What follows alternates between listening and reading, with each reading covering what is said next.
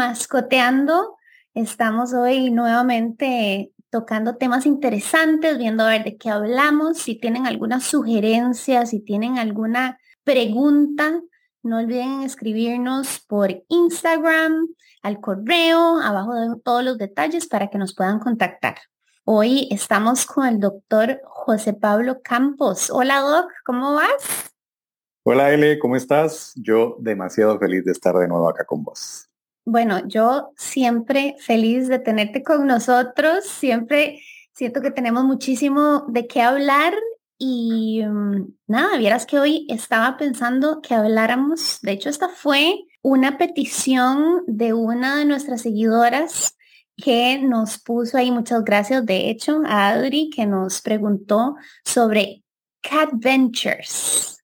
Este término. tema. Ajá, exacto. Siento que va en mucho auge todo el tema de los gatos y, bueno, ahora que hay gente, de, no sé, que saca pasear a los gatos, o sea, como que las mascotas se vuelven parte trascendental de nuestra vida y ahora los queremos llevar a todo lado con nosotros.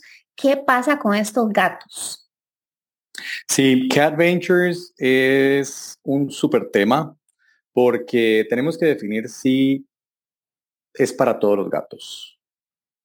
Eh, un gato aventurero es un gato que probablemente haya tenido un ambiente rico, se haya desarrollado en un ambiente rico, viva en un ambiente rico. Y con rico quiero decir que esté bien diversificado. Entonces, los gatos no todos tienen la gatonalidad para ser un gato aventurero. Hay gatos que incluso por condiciones médicas, por condiciones de gestación de la mamá, por eh, enfermedades concomitantes, por ambientes en los que vive, pueden no tener las condiciones necesarias para ser un gato de aventura, un gato outdoor, un gato que responda de manera positiva a los diferentes estímulos. Ok, y de hecho me encanta que empecés mencionando esto porque hablamos de cat ventures, pero es importante definir qué es esto y es lo que nos estás diciendo, ¿verdad? Un gato aventurero. Exactamente. Eh, hay un par de cuentas en Instagram que han hecho muy popular esto y está súper trendy el asunto de que quiero ponerle una pechera a mi gato, un arnés a mi gato y sacarlo a caminar mañana y tomarme fotos escalando un árbol. Y no todos los gatos pueden hacerlo inmediatamente. O sea, eso es un proceso. Es un proceso de socialización, un proceso de impronta, donde vamos de manera paulatina explicándole a nuestro gato con refuerzo positivo que lo que está sucediendo no es algo malo. No es algo... Hay que recordar que los gatos tienen dos, dos modos. Modo presa, huida, y modo depredador ataque. No me gusta utilizar eso porque los gatos tal vez tienen muy mala fama cuando en realidad el modo que siempre van a querer es el modo de huir. Ese es el, el modo en los que ellos siempre se van a mantener. Entonces, cuando tenemos un gato que está en eh, proceso de entrenamiento de estimulación, por así decirlo, para que se convierta en un gato aventurero, tenemos que pensar, es importante que pensemos en el refuerzo positivo. Entonces, hoy llevarlo al chirripó a que escale y haga todas sus aventuras para nosotros grabarlas en nuestras memorias y en nuestras cuentas de Instagram, quizá tenemos que ir con un poquito más de calma, quizá podemos empezar por que se sienta cómodo con el arnés, que se sienta cómodo tomándose fotos, que se sienta cómodo con sonidos y estímulos ambientales a los cuales no está acostumbrado, para no despertar pues ese instinto de huida que está relacionado a la protección, ¿verdad? El estímulo de huida de los gatos no es porque ellos quieren irse nada más, probablemente sientan algún estímulo donde ellos no se sienten del todo cómodos y entonces tienen que protegerse. Es una respuesta de su cerebro reptiliano donde el estímulo de huida es un estímulo de protección. Entonces tenemos que empezar a, por decirlo de alguna manera, hiposensibilizarlos, ¿verdad? ese es el término, hiposensibilizarlos, que la reacción de ellos ante un estímulo sea no exagerada, que lo empiecen a ver como normal, que sea siempre con refuerzo positivo, que esté acompañado de paciencia, que esté acompañado de un proceso. Creo que eso es lo más importante cuando queremos que nuestro gato sea un gato para aventuras. Qué interesante porque siento que aún hay tanto desconocimiento alrededor de los gatos que es casi que empezar a estudiarlos, ¿verdad? O sea, ver cómo se comportarían, porque ellos, uno pensaría como que pueden adaptarse muy bien al medio, digamos, al, al exterior, pero hay gatos que desde que nacieron nunca en su vida han puesto pie afuera. Entonces, por supuesto, por más de que tengan ciertos instintos muy fuertes, si no están acostumbrados a eso, van a entrar en pánico, van a entrar en huida, todo es nuevo. Claro, y además de eso hay que recordar que la especie felina, en primer lugar hay que desmitificarla. Los pobres gatos históricamente tienen un montón de mitos detrás de ellos, ¿verdad? De que son malos, traicioneros, que atacan y tal. Y pues no, son excelentes mascotas, son excelente compañía, son súper cariñosos y dependientes de afecto. Y después de eso tenemos que recordar algo súper importante. Los gatos tienen socialización prenatal. Ahí te dejo esa bomba. Aquí, boquiabierta. No, nuestros escuchas no me ven, pero estoy como, ¿qué? Sí, los gatos tienen socialización prenatal. Entonces, incluso presentación de algunas enfermedades, ¿verdad? Como síndrome de Pandora, que tiene un montón de enfermedades asociadas, cistitis intersticial, esos gatitos que generan cálculos, inflamaciones de vejiga y demás, puede estar relacionado a un ambiente donde se desarrolló su gestación con niveles de estrés muy altos.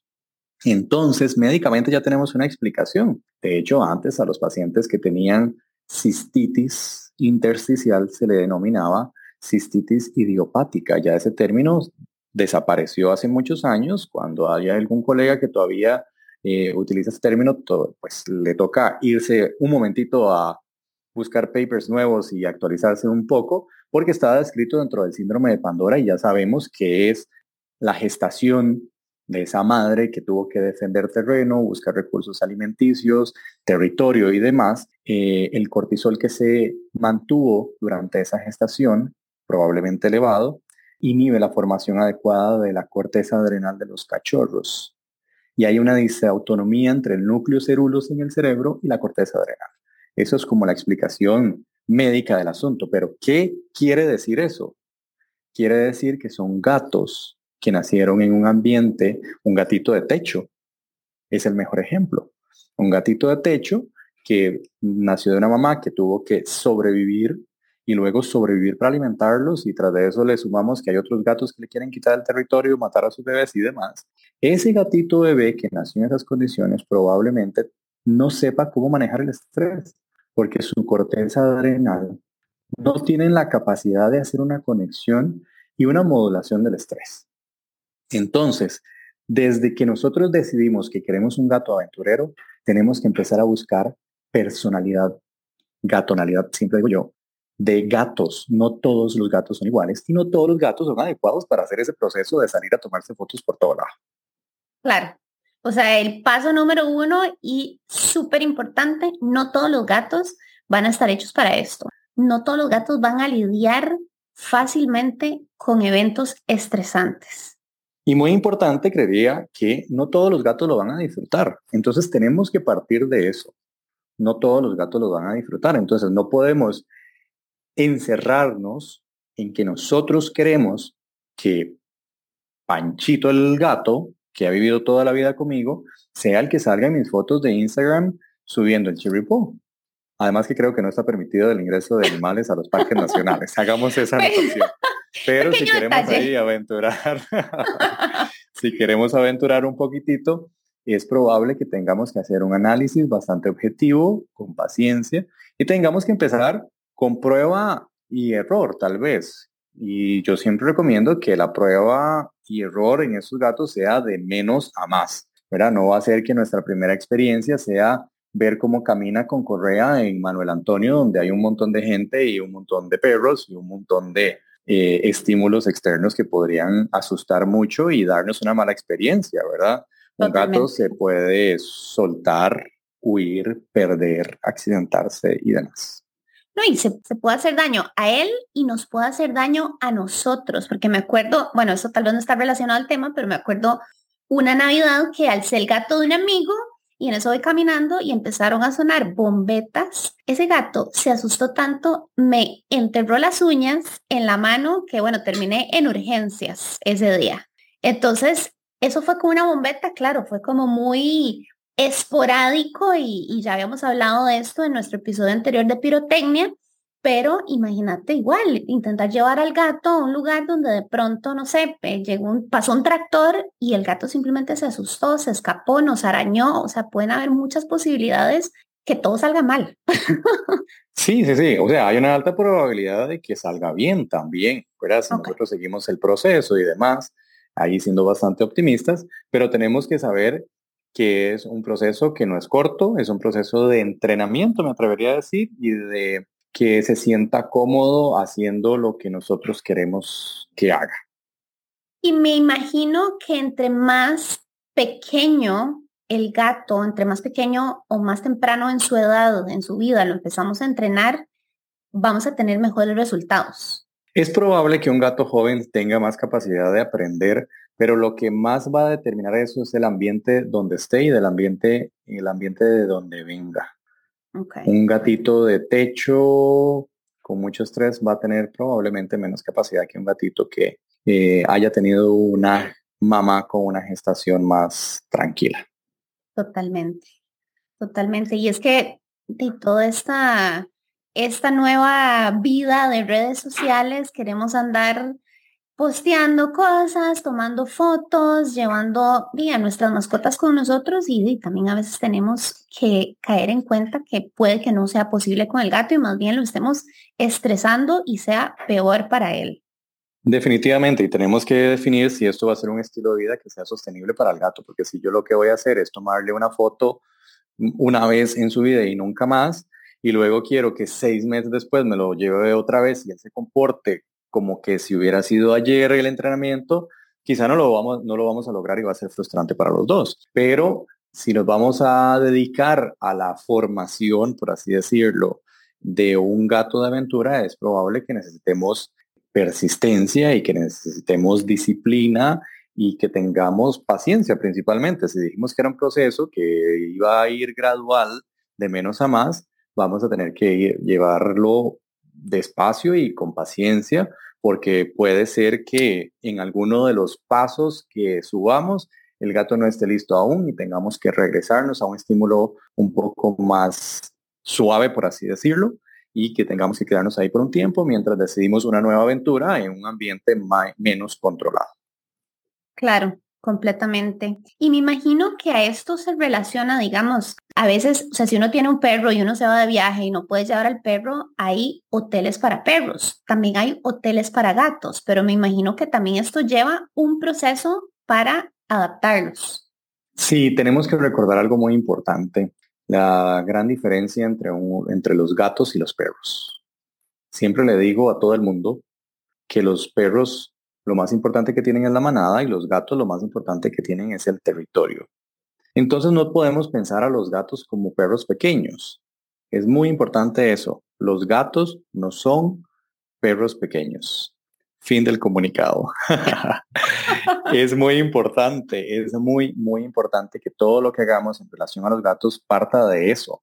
No son perros pequeños. Entonces, probablemente la, mentalidad de que, uy, le voy a buscar un lugar a mi gato, le voy a buscar un lugar donde disfrute y haga amigos y juegue, sea una mentalidad tal vez muy de perro, de animal gregario, de animal que le guste hacer grupos para hacerse más fuerte.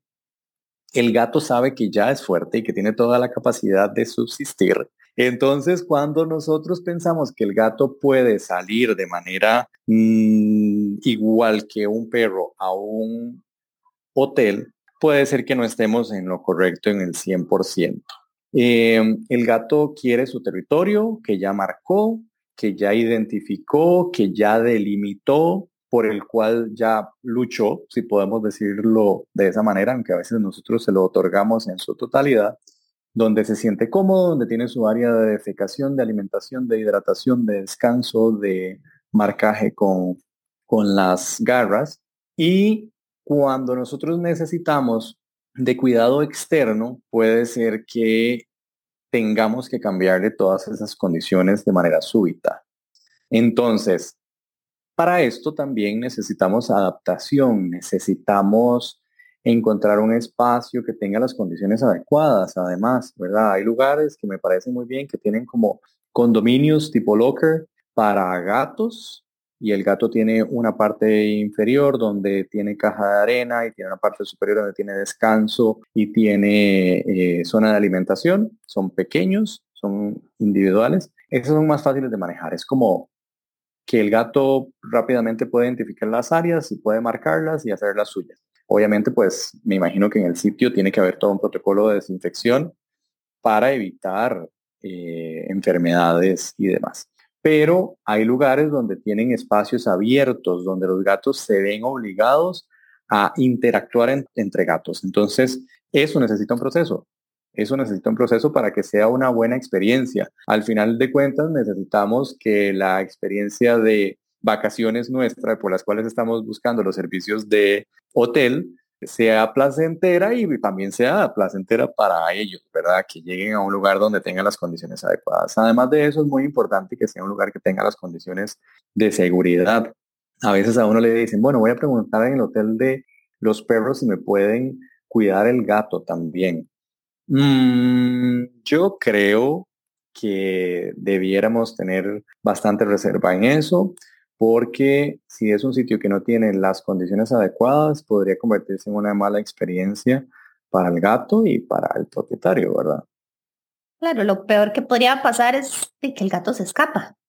Se escapa. Y eso es trágico. Eso es terrible. O sea, nos fuimos de vacaciones y volvimos y ya no tenemos mascota. Exactamente, eso es terrible, terrible. Entonces, pues existen sitios especializados, hagan bastante investigación del lugar y demás, pero si ustedes me preguntan, los gatos van a estar más cómodos en su casa. Existen maneras, ¿verdad? Actualmente existen compañías que se dedican a ir a su casa, a darle servicios de alimentación, limpieza de cajas de arena, cambio de fuentes de agua y demás al gato que se queda en la casa. Pero bueno, todavía nos falta crecer tal vez culturalmente para dejar a alguien de una compañía que vaya a nuestra casa a darnos ese tipo de servicio. Pero si ustedes me preguntan, me parece una excelente opción porque el gato se va a sentir cómodo en su casa, en su territorio, con todas sus zonas establecidas. Tal vez podemos buscar también una persona de confianza que nos puedan ayudar, eh, que nos pueda ayudar a que el gato tenga acceso a todas sus necesidades y que sea alguien con quien nos sentamos cómodos que entre en nuestra casa. Claro, no necesariamente solo que cuiden el gato, también pueden quedarse en la casa y estar, eh, bueno, no sé, cuidando, vigilando, regando las plantas, como haciendo otras cosas, entonces puede ser como tener diferentes beneficios. Un servicio más integral. este, sí, definitivamente.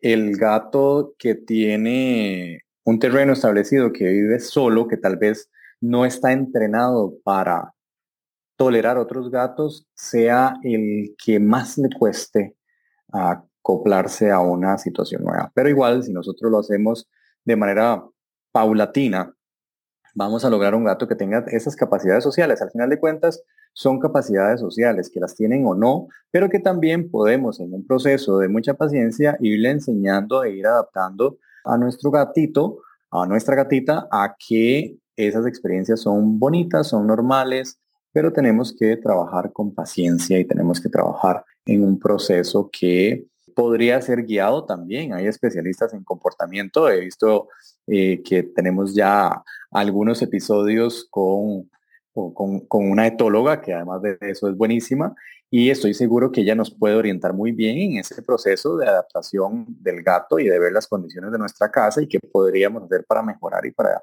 hacer todo un proceso de estimulación y que estas, ambas, estas dos experiencias, tanto que se convierta en un gato aventurero como en un gato que se adapte a estar en un hotel, pueda ser placentera.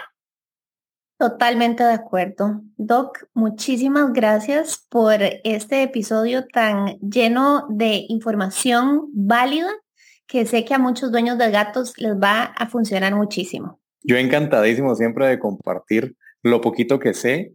Este, me encanta, me encanta poder hablar de esos temas, me encanta que estemos hablando de gatos, me encanta que estemos desmitificando a los gatos y me encanta que estemos causando conciencia eh, dentro de la población para que todas las decisiones que se tomen para nuestros gatitos sean responsables, guiadas y eh, que siempre vele por el bienestar de, nuestras, de nuestros gatos y nuestras gatas. Así es, porque a fin de cuentas son nuestros mejores amigos y queremos lo mejor para ellos y a veces sin querer queriendo lo pensamos que es lo mejor y tal vez no sea lo mejor para ellos. Así que te agradezco. Definitivamente. Te agradezco muchísimo tus comentarios y espero que nos veamos muy pronto por acá. Yo también, muchísimas gracias, que estés súper bien. Pura vida, chao. Chao, chao.